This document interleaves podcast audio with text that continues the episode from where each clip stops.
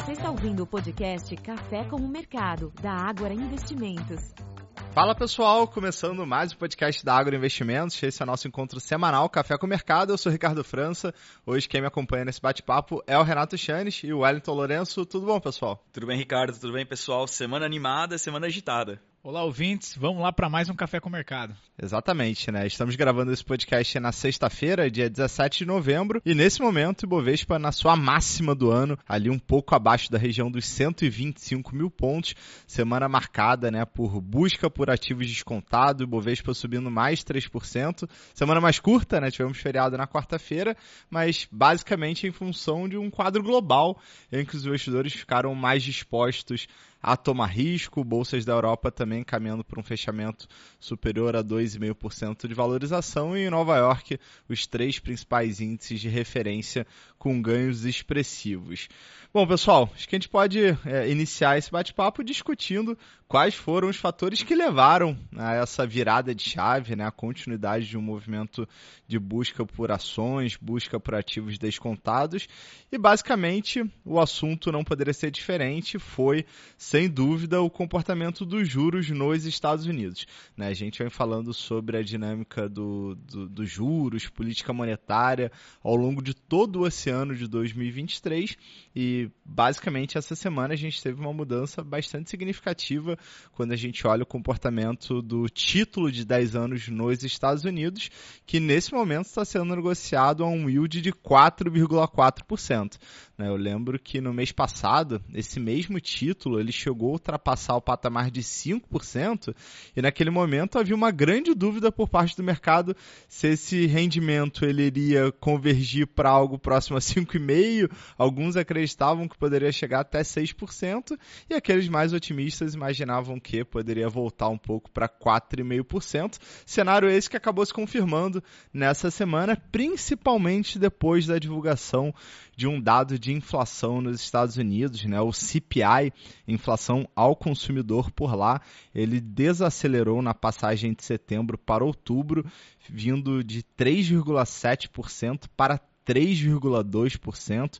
Surpresa porque os economistas projetavam já alguma desaceleração, mas para um número um pouco maior, de 3,3%. Então, é, foi realmente uma leitura mais benigna e que basicamente acabou uh, por encerrar qualquer tipo de aposta de que o Fed poderia voltar a subir juros esse ano, né? É, exatamente, Ricardo. Eu lembro que na semana passada a gente comentava aqui a respeito é, desse ainda nesses sinais no mercado de, de que poderia ter talvez um, um, fim desse ciclo de alta de juros. Lembro que as apostas elas estavam é, cessando ali, né, a aposta de que o, o, Fed poderia continuar a alta de juros. Agora o que o mercado começa a, a adotar é um, a gente percebe um aumento de, de apostas pro, de quanto será o corte para 2024. Né? O que a gente observou ao longo dessa semana talvez tenha sido a, a, a pá de cal que, que faltava ali para o mercado zerar essas apostas, então de, de ainda uma, uma continuidade de alta de juros nos Estados Unidos.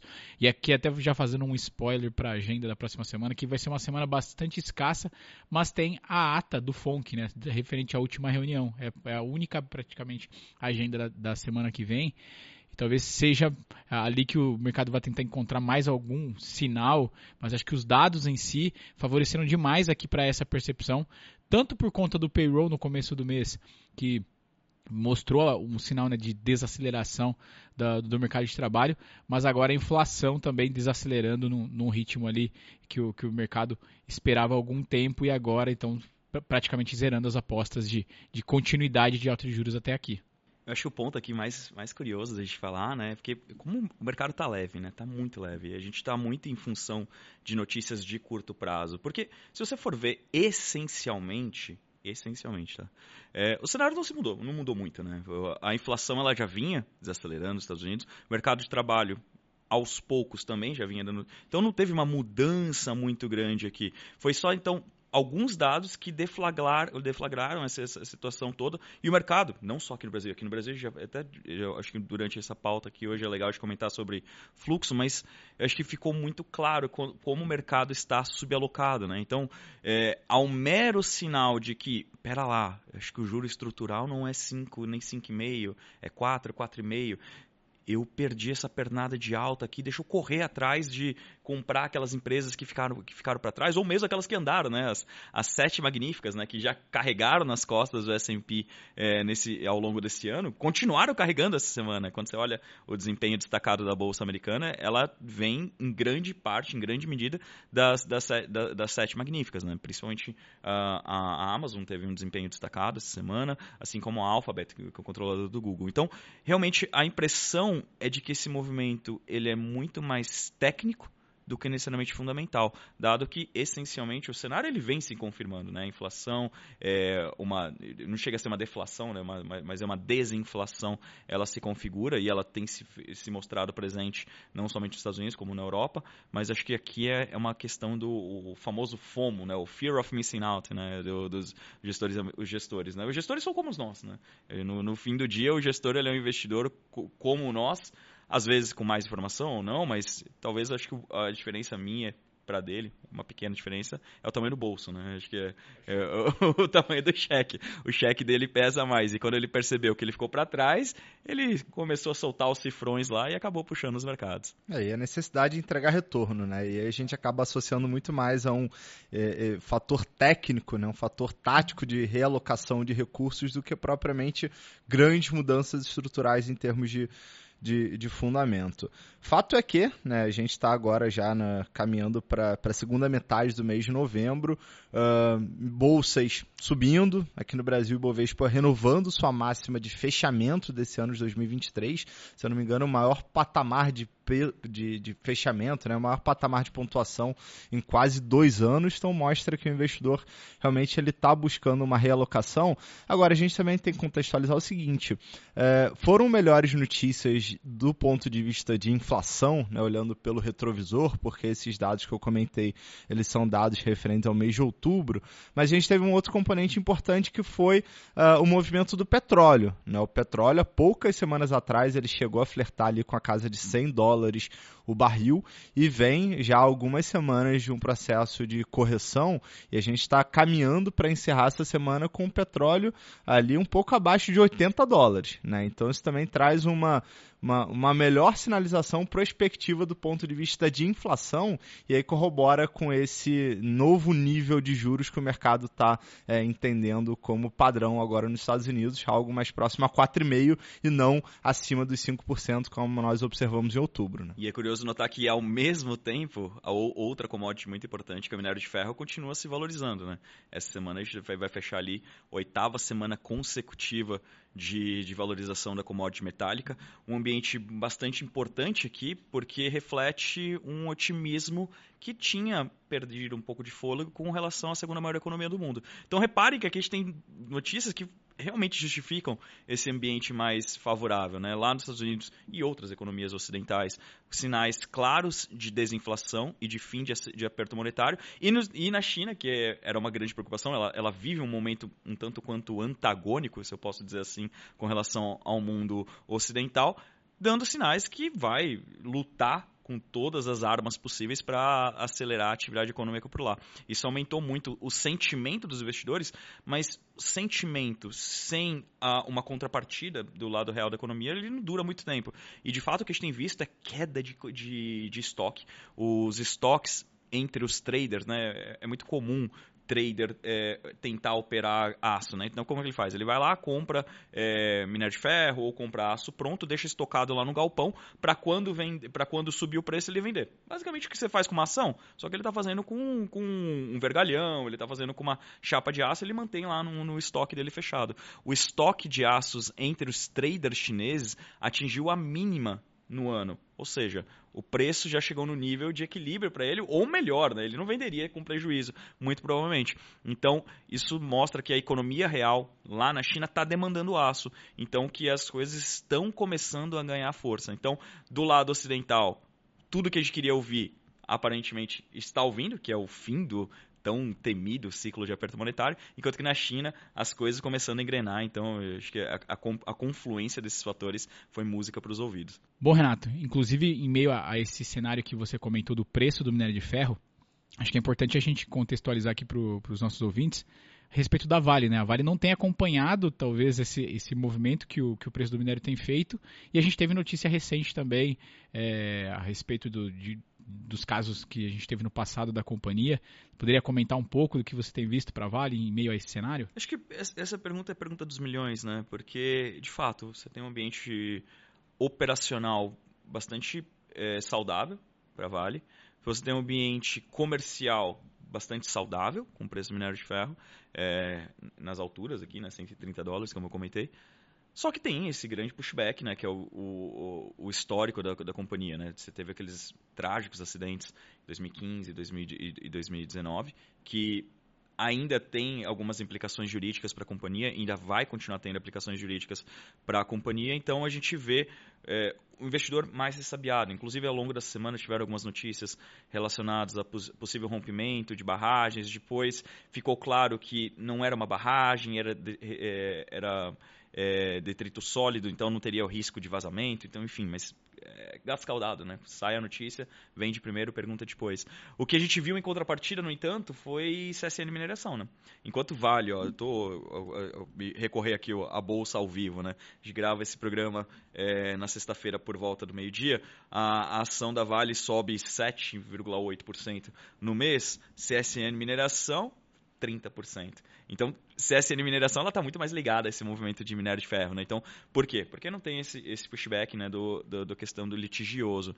É, e CSN Mineração tem uma particularidade, né? Eu não estou fugindo da questão da Vale. Acho que a Vale ela deveria ganhar mais ímpeto é, ao longo das próximas semanas. Mas a CSN Mineração tem um, acho que um ponto específico aqui. Para um, alguém que chega agora e olha o múltiplo de CSN Mineração, vai falar: Poxa, mas está tão caro esse papel, por que, que sobe tanto, né? CSN Mineração negocia sete vezes a sete vezes múltiplo EBITDA. A, a Vale negocia algo perto de quatro vezes. Poxa, mas é o dobro e o papel negocia, sobe 30% no mês. Alguém está fazendo uma leitura errada. O ponto é que CSN Mineração ainda está na fase de normalização do EBITDA. Né? A, a, geração de caixa da, da companhia não atingiu o pico. Enquanto que Vale tudo mais constante, você tem uma alta previsibilidade de quanto vai ser a geração de caixa dela. Esse, no próximo, nos próximos, nos próximos anos. Então, é, há consenso no mercado que o EBITDA da, da CSN Mineração praticamente dobra no ano que vem. E em se confirmando esse fato, esses sete vezes cai para três vezes e meia. E aí, de fato, é um, um papel ainda mais barato do que vale. Então o mercado já está perpetuando, perpetuando talvez seja uma palavra forte, mas estendendo esse movimento benéfico aqui do minério de ferro para além de 2023. Então notem que esse valuation da CSN mineração, na minha opinião, e na, aparentemente isso é algo consensual, reflete que essas condições mais é, favoráveis da China, elas não se limitam ao final do ano. Elas devem se estender ao longo de 2024, o que é favorável também para uma Vale da vida. Bacana essa discussão. E aí eu queria até voltar aqui um passo antes, porque a gente começou o nosso bate-papo falando sobre juro nos Estados Unidos, porque de fato foi o gatilho né, para essa busca por ativos de risco mundo afora.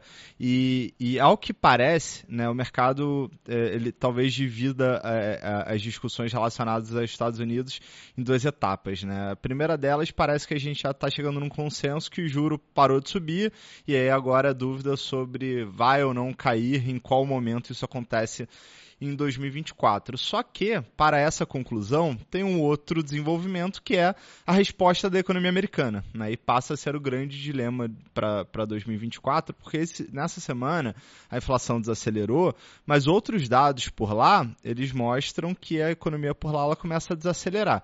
Né? E aí o grande desafio passa a ser uh, entender como será esse processo de desaceleração da economia norte-americana. A gente continua uh, com uma visão mais cautelosa desse ponto. Né? Provavelmente Estados Unidos vai enfrentar um, um período mais conturbado. Talvez o momento disso ainda seja bastante incerto, mas é difícil imaginar que a economia por lá consiga né, não passar por algum tipo de recessão no ano calendário 2024. Quer dizer, mercado agora agora passa a considerar um nível de juro um pouco mais baixo do que aquele, aquele patamar que nós observamos ao, alguns meses atrás, só que, por outro lado, tem um, um, impacto que é um impacto relevante do ponto de vista de atividade econômica, que aí vai ser o, o, o próximo dilema que a gente vai monitorar e, obviamente, é, é fundamental acompanhar a evolução dos dados. E aí eu queria trazer aqui para a discussão é, o, o, tema mais relevante, né? Talvez a gente tenha conseguido explicar o que, que levou o investidor a comprar a bolsa. Né? Aqui no Brasil a gente sabe que era um valuation muito barato, em um mercado muito leve, um mercado que estava com um giro financeiro muito baixo. Nessa semana a gente começou a ver a volta de um, de um capital, provavelmente um capital estrangeiro, uh, e beneficiado por esse alívio da, da curva de juros americana. E daqui para frente? Né? Quer dizer, será que a gente vai continuar vendo uma bolsa subir? É, os fundamentos de fato melhoraram ou a gente vai atribuir grande parte dessa performance a fatores técnicos? Eu queria ouvir um pouco a opinião de vocês. Até um ponto curioso aqui, Ricardo, você falou sobre giro financeiro. A gente tinha observado nos últimos meses o Ibovespa rodava ali próximo a 20 bilhões de reais de volume médio ali de negociação. E essa semana, até mesmo na véspera do feriado, que né, a gente tem o, o, costume de observar um fluxo bem mais baixo em vésperas de feriado, porque o investidor geralmente não quer ficar posicionado enquanto os outros mercados estão abertos. E a gente teve mais de 30 bi na, na quarta-feira, véspera de feriado. É, na quinta foi mais de 50 bi. Então, de fato, é, foi uma semana de um fluxo bem mais intenso do que a gente observava e chama atenção o movimento de, do, do estrangeiro mesmo. Você disse né, que provavelmente seja um fluxo estrangeiro, a julgar o, o que a gente tem acompanhado de, de, dados que a B3 divulga de, de entrada de fluxo, o, o gringo voltou a olhar para a Bolsa Brasileira. A gente passou por um período ali de saída de recursos. Eu lembro que no começo do ano a gente tinha cerca de 25 bilhões de reais de fluxo estrangeiro na Bolsa. E esse fluxo ele veio caindo e chegou abaixo de 10. E aí, este mês em específico, a gente já tem mais de 5 bi de recurso é, estrangeiro de volta aqui para a Bolsa Brasileira, né? um aumento do, do fluxo estrangeiro. Então, acho que isso ajuda a explicar esse comportamento ao longo do mês essa recuperação do, do, do Ibovespa e atingindo a máxima do ano é, neste mês, porque quando a gente olha para outras é, outros investidores, pessoa física continua, a gente tem visto ao longo do ano investidor pessoa física na, a, comprando aqui no Brasil, mas a gente já deu uma, uma sinalização aqui há pouco, né, de que é, quando a gente olha para principalmente para os fundos, os fundos eles ainda estão subalocados. Talvez essa seja a, a tônica de, de, de para onde a gente vai, vai seguir aqui até o final deste ano, pensando mesmo de, de possibilidade de, de, de, correr atrás de, de, entregar resultado, os fundos precisando né, gerar, gerar resultado. É, poderia talvez ser mais uma pernada do Ibovespa, ainda pensando em movimentos técnicos. Né? A gente não está falando de fundamento, os preços continuam em patamares é, bastante atrativos mas as teses em si, não, como o Renato disse há pouco, não, não, mudou. O cenário continua sendo muito parecido. É mais, mais no, no, no, no cerne aqui do movimento técnico, os fundos precisando fazer algum tipo de movimento. Acho que já comentou muito sobre isso, né? De pragmatismo, né? Acho que em momentos como esse a gente tem que ser muito pragmático. É, é, é incontestável, né? Praticamente incontroverso que tem um, um aspecto técnico muito forte aqui movimentando o, o nosso mercado nesse final de ano, não só o nosso, como outros mercados, mas tem aquele fator comportamental, né? Que é aquele o eterno ciclo do, do, do, medo e da ganância, né? Fear and greed. É, quando você está com muito medo, você começa a dar mais valor para notícias negativas, perpetuar aquelas notícias negativas, começa a assumir posições que se beneficiem de um cenário mais negativo. E aí, numa inversão de cenário, você começa a ler mais notícias positivas, começa a montar mais posições que se beneficiam do cenário positivo e perpetuar o cenário positivo. Esse é o grande erro do, do, do nosso comportamento e é natural do ser humano. O copo pra... fica meio cheio. Meio cheio, meio vazio sempre. Meio cheio, meio sempre vazio sempre. A gente tem que tomar cuidado, né? Porque todo copo meio cheio tem, tem o lado ruim e todo lado copo meio vazio tem o lado bom. É, é muito natural do ser humano em qualquer uma das situações. A gente está falando de mercado financeiro, mas isso vale para todos os aspectos da nossa vida. Né? Quando a gente está num ambiente, está num momento ruim da nossa vida, todo mundo tem altas e baixas, saúde, financeiro, enfim. É, quando você está num momento ruim, você tende a ver mais coisas ruins e, e, e negligenciar o lado bom ao lado ao, ao, passo que o verdadeiro o contrário é verdadeiro né? Quando você está num momento bom da sua vida você negligencia. Putz eu estou tão bem aqui financeiramente não estou olhando para minha saúde. É, e, e, aqui acho que é a mesma coisa. O mercado começou a, a, olhar só aspectos ruins só aspectos ruins só aspectos ruins e, e a gente sentiu isso no, no comportamento dos investidores que aconteceu teve aquela derrocada, né? O mês de, do mês de outubro foi um dos meses mais horrorosos aqui para a bolsa nos últimos anos, né? Bem, para um início de ciclo de queda de Selic. Né? Exato, exato, muito ruim. E já esse começo de mês, nossa, tudo é bom, tudo é bom. Então acho que cuidado, porque começam a surgir alguns, alguns fatores aqui que, na nossa opinião, é, exigem um pouco mais de cautela do investidor, né? A Magalu está se provando a próxima Magalu de novo, né? Então sobe 70% no mês. Será que o fundamento melhorou? Até para te interrompendo, se a gente pegar o que o Ricardo comentou, né? O mercado está comemorando dados de desaceleração da atividade, o reflexo pode ser recessão. Exato, né? Então, assim, será que melhorou? Será que, assim, para além da questão técnica, e eu concordo, assim, você tem, uma, uma empresa deve valer mais só pelos esses 500 500 pontos que você retirou ali da. É, 500 não, os 50 pontos que você tirou da, da, taxa americana, as empresas deveriam valer mais, mas será que Magalu vai continuar subindo 70% todos os meses daqui para frente? É, e você já começa a ver blog na internet de novo, você já começa a ver movimento de pessoas físicas de novo. Então, é pragmatismo. Não estou contra aqui, não, não quero que pareça o, o, cara contra Magalu, não é isso. É, é que geralmente Magalu é o exemplo mais emblemático, né? Mas poderiam ser, vir outros nomes na nossa cabeça. Mas cuidado nessa hora, né?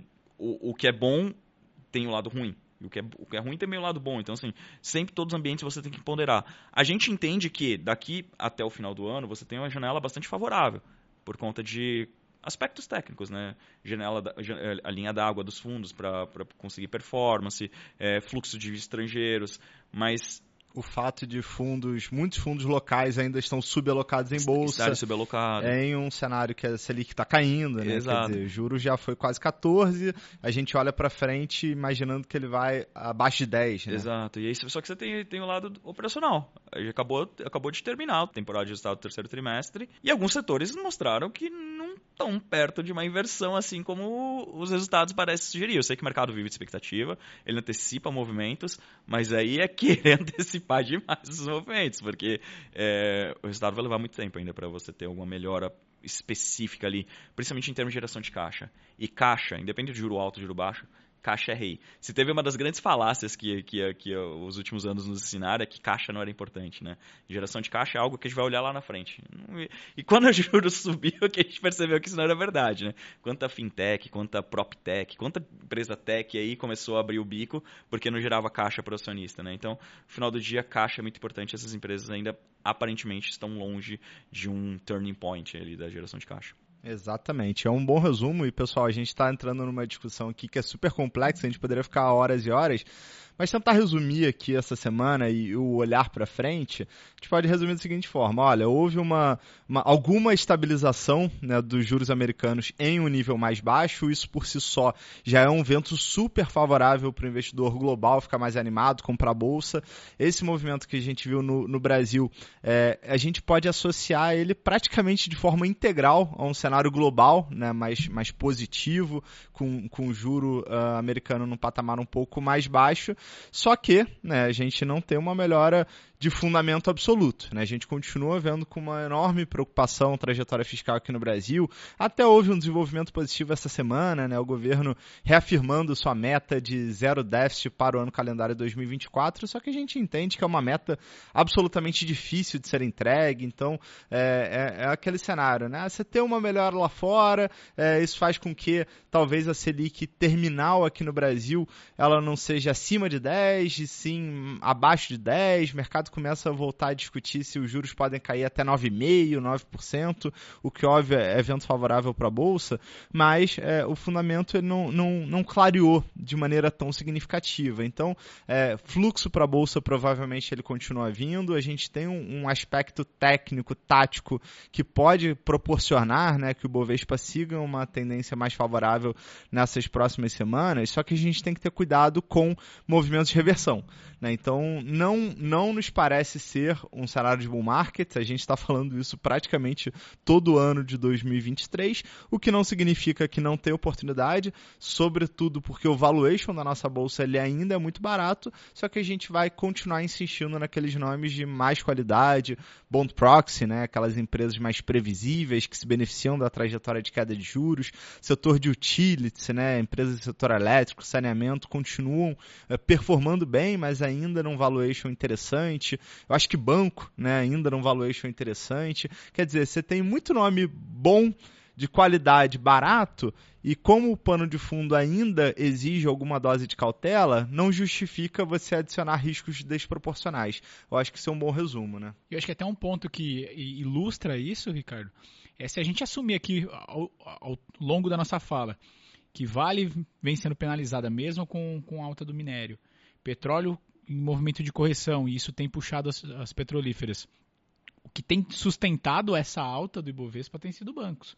Então, acho que naturalmente é, mostra que ter cuidado e, e olhar né, para nomes de qualidade faz sentido, porque mesmo esse, essas altas expressivas que a gente viu em, em, outras teses, a gente não pode ficar com a, com a falsa impressão, e a gente já comentou aqui em outros, em outros momentos, a falsa impressão que é isso que puxa o Ibovespa. Né? A gente vê varejo, construção civil e algumas outras teses sensíveis a juros indo muito bem nesse mês de novembro, mas a gente tem que lembrar que são né, parcelas pequenas dentro do índice, o que costuma ser mais relevante é utilities, é bancos, e neste mês de novembro o que está puxando é banco. Exato, a gente já fez até um estudo, né, tirando Petro e Vale, e o que ficou bem claro é que elas estão se anulando, né? A alta muito forte da Petrobras basicamente é compensada pela queda mais forte da Vale. Então, quem está puxando o índice não são as duas. Porque tem sempre aquela discussão básica, né? ah, não, Ibovespa é um índice muito ruim, não média a qualidade, a, a qualidade ou o desempenho real do, do mercado brasileiro. Assim, é difícil você encontrar um benchmark perfeito para tudo, né? Tem várias críticas, por exemplo, ao Dow Jones. Uh, o Dow Jones também, a forma de ponderação dele é terrível. São 30 empresas. Então, será que realmente reflete a, realidade do mercado americano? Acho que não. É, será que Bovespa reflete? Depende, depende do momento. De fato, vai ter, vai ter anos, por exemplo, que Petro e Vale vai disparar aí de fato não vai refletir o, desempenho médio dos ativos brasileiros. Mas como esse ano eles, elas estão se compensando, né? Vale caindo e Petrobras subindo, ficou bem claro. Eu até faço convite aqui para quem está nos ouvindo, quiser é, entender um pouco mais desse, desse racional. Na semana passada, no nosso relatório de giro da semana, a gente fez esse estudo mostrando o gráfico, fica bem claro. Elas estão se anulando sim. Então, o desempenho do Bovespa até esse momento não reflete. Vale tão pouco Petro. Ele basicamente é uma, é uma, somatória dos demais setores. E aí quem pesa dentre os demais setores é bancos. E aí a gente até fala, né? Acabou, ter, acabou a temporada de resultados agora. Se não me engano, o, os meninos comentaram aqui na semana passada também no, no podcast. Mas só reforçando, a qualidade de crédito melhorou bastante. E o mais importante do que ter melhorado, né? É, é prospectivo, né? olhando para frente. Ah, as novas safras que têm surgido tem surgido melhor. Né, o que gente chama de NPL formation, né, a criação de novos empréstimos em atraso, desacelerou nos quatro maiores bancos. Né? Então, os quatro maiores bancos que publicaram seus estados mostraram que a qualidade de crédito para as próximas safras vem melhor. Então, isso sugere menor despesa de, de, de, provisionamento e maiores margens com clientes. Então, isso é um fator importante. Claro, e também sugere que o banco vai ter mais apetite para dar crédito. Dan, tendo mais apetite para dar crédito, é mais dinheiro na mão da população, que também já está é, melhor atendida do ponto de vista de crescimento da massa real, porque a inflação caiu. Então, o poder de renda das famílias tende a melhorar. Então, são vários fatores que fazem tudo parte de um ajuste. O ajuste é muito duro, de fato. Mas olhando para frente, que a gente está vendo é que a gente passou, aparentemente, passou o pior do ciclo. Isso não quer dizer que é um bull market, não quer dizer que a gente está tapando só com a peneira, os desafios continuam, mas conceitualmente falando, a gente percebe aqui uma clara melhora. Exatamente. E pessoal, a gente também está aprofundando um pouco mais essa análise aqui no nosso relatório é, Giro da Semana, disponível lá no Agora Insights. E convido a todos, aqueles que não conseguiram acompanhar no dia a dia, né, a análise dos resultados divulgados durante o terceiro trimestre. A gente escreveu dezenas de relatórios né, nesse período, muito, muita coisa. E todo o material vocês encontram lá na nossa parte de conteúdo no site Agora Insights, análise dos balanços divulgados e também um olhar né, do que esperar daqui para frente. Acho que a gente passou por vários pontos né, nessa semana mais curta, porém bastante agitada no Brasil. Tendência firme de alta aqui do, do Ibovespa, desvalorização do dólar, fechamento de curva de juros, quer dizer, todos sin sintomas né, de um investidor que está buscando risco. Semana que vem, Wellington, o que, que o investidor pode esperar? Semana mais curta lá fora, né? Exatamente. Se foi mais curta aqui essa semana, semana que vem é lá fora tem o feriado né, de Thanksgiving, o, o dia de ações de graças, são quinta e sexta-feira nos Estados Unidos fechado. E a agenda basicamente é o que eu comentei no, logo no início. É a ata do FONC referente à última reunião de política monetária dos Estados Unidos. Aqui no Brasil, agenda muito escassa. Europa também bastante escasso. E lá, e lá nos Estados Unidos, semana mais curta com a ata do Fed na terça-feira. Maravilha, pessoal. Então a gente vai caminhando aqui para o final do nosso bate-papo semanal. Agradecer a parceria aqui do Wellington, do Renato, como sempre, principalmente vocês ouvintes que estão nos prestigiando. Um grande abraço e até a próxima. Valeu, pessoal. Um bom final de semana e até a próxima. Obrigado para quem ficou até aqui e até a próxima.